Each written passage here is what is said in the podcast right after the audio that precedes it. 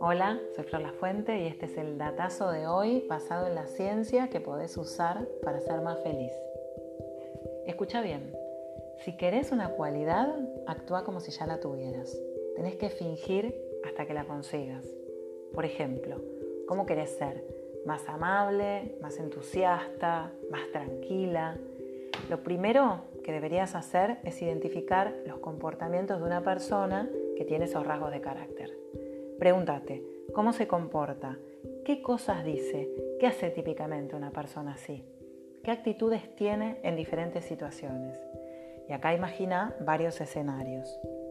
Por ejemplo, si quisieras ser más curiosa, ¿qué tendrías que hacer? Cultivar actitudes como, no sé, demostrar interés sobre las cosas, hacer preguntas, iniciar diálogos, leer más, aprender más.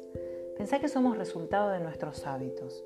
Verte actuando de una manera te va a motivar a seguir actuando de esa forma y así de a poco vas a ir construyendo tu nueva identidad. Esta idea se basa en la teoría de la autopercepción que desarrolló el psicólogo social Daryl Bem.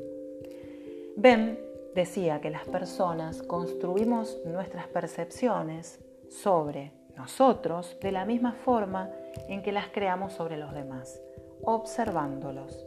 Si vemos a un colega ofreciendo café en una reunión, concluimos que es amable y que es educado.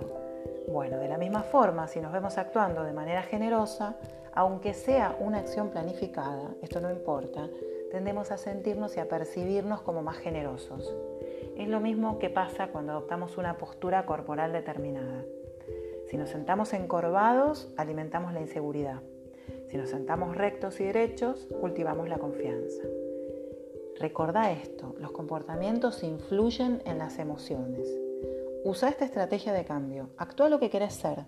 De a poco vas a empezar a sentirte así.